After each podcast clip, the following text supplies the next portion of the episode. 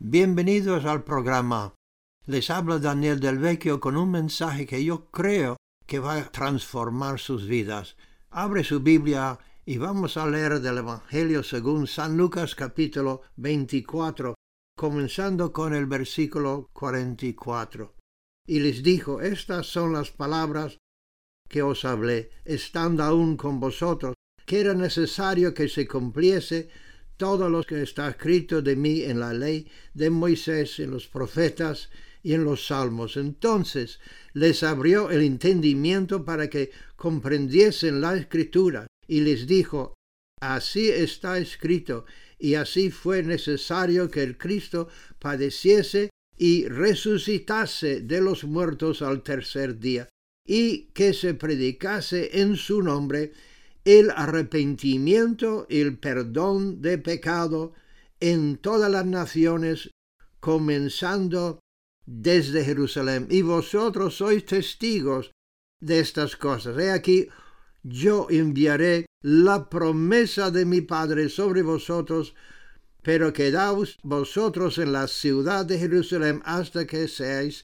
investidos de poder desde lo alto. Y la palabra que quiero enfatizar, que para mí abrieran un mundo de revelación, que fueran como un impacto, como una explosión en mi mente, que habiendo leído esa escritura toda la vida, nunca me movió, nunca me tocó de tal forma. Y se lo voy a leer para que tú puedas entender conmigo la profundidad de esta palabra. Dice, que se predicase en su nombre, en la autoridad de Jesucristo, porque su nombre está sobre todo nombre y tiene poder en el cielo, en la tierra y debajo de la tierra. Entonces dice que se predicase en su nombre, en su autoridad, el arrepentimiento y el perdón de pecados. Estas dos palabras, dos frases, hay que tenerlo siempre unido, el arrepentimiento y el perdón de pecados en todas las naciones.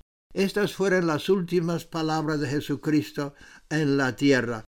Y si podíamos entender esta revelación, seguramente Dios va a arrojar luz en tu mente. Hay tantas personas que se sienten culpables, se sienten vergüenza, sienten que a pesar que se han arrepentido muchas veces no tienen paz, no tienen la certeza de la salvación, no tienen esa seguridad de la salvación, no saben si Dios le ha perdonado o no, entonces padecen depresiones y millones seguramente están en, psiquiátricos, están eh, yendo a los psiquiátricos, entonces están buscando salir de la depresión, tantas personas están pensando en el suicidio porque tienen ese peso de culpabilidad como tuvo Adán y Eva cuando pecaran, cuando tomaran el fruto prohibido. La escritura dice que huyeran y se escondieran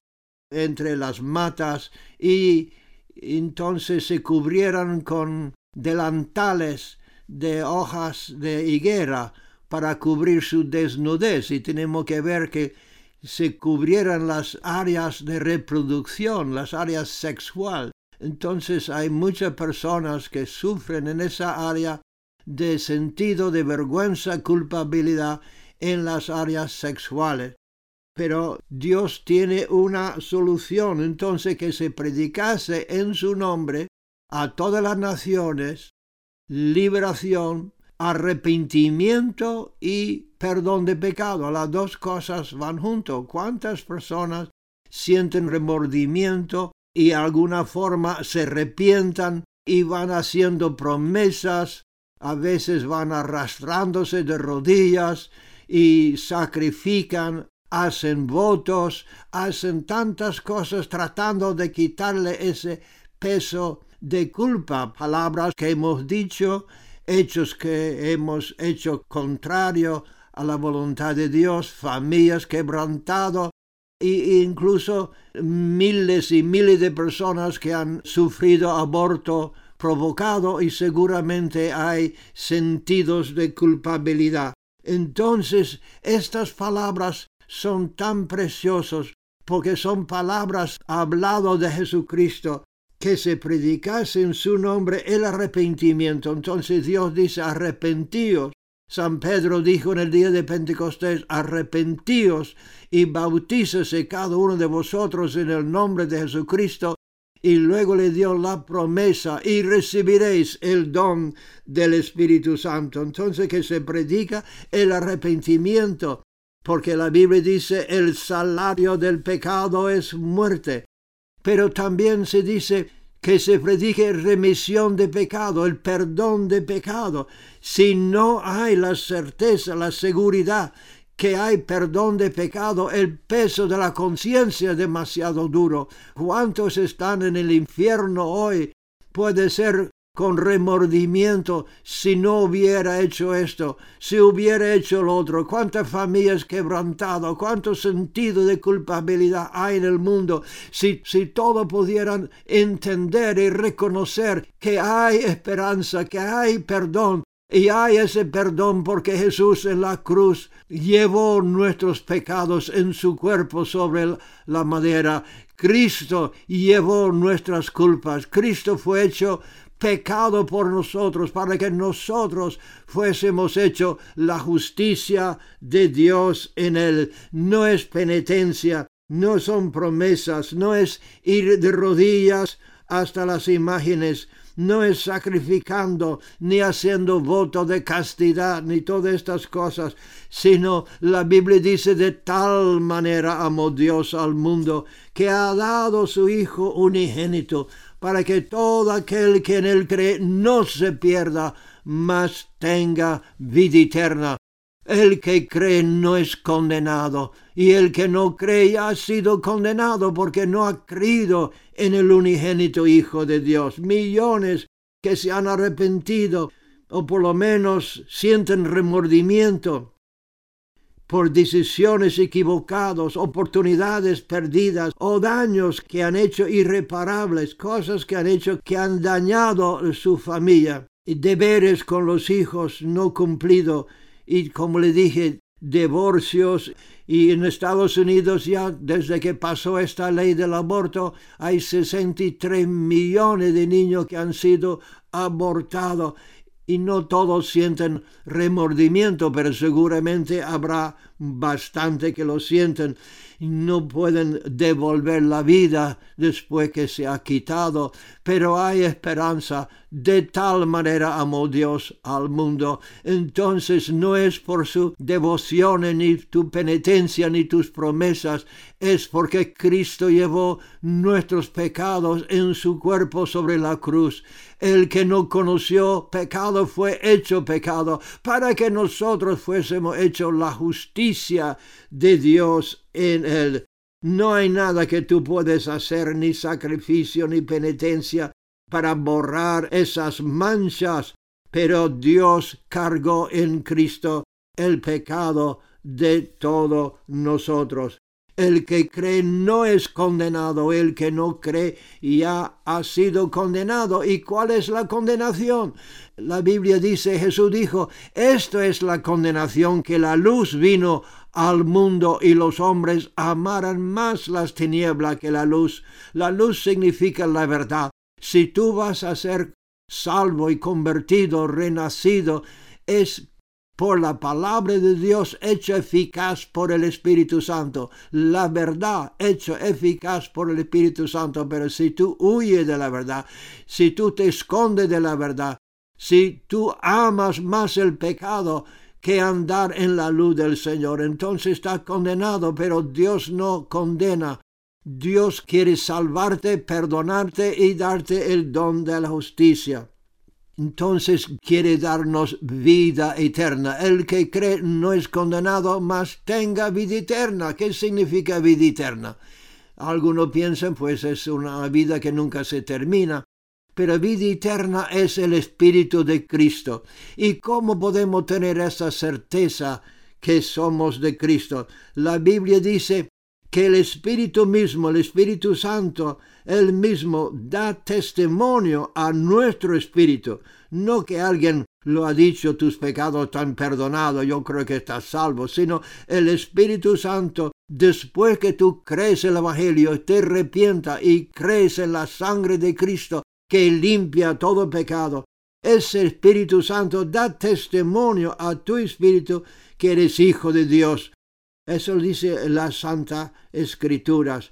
Y si eres hijos, eres heredero de Dios y coherederos en Cristo Jesús. Nosotros que confiamos en Cristo, confiamos en su palabra, porque Él ha dicho en su palabra que somos salvos no por obras para que nadie se puede gloriar, sino salvado por la gracia de Dios mediante la fe, no por obras. Pero si Dios tiene una obra para ti, somos hechura suyo, creado en Cristo para buenas obras.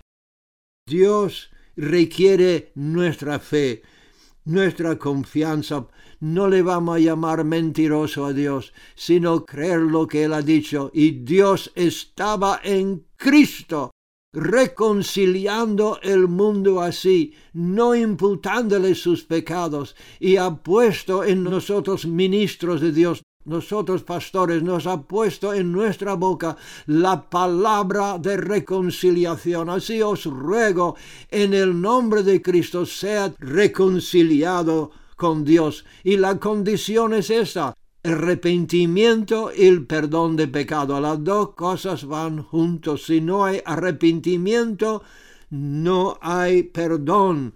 Pero hay que tener esa fe, esa confianza que el Señor pagó nuestra cuenta. El que no tenía pecado, el que no tenía deuda, pagó la deuda que nosotros no podíamos pagar.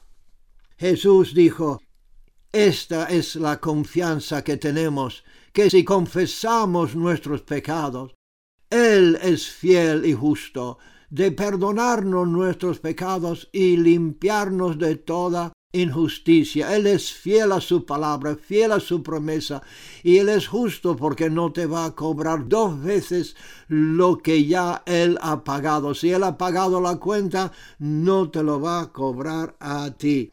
Entonces estas dos palabras van juntos, no se puede separar.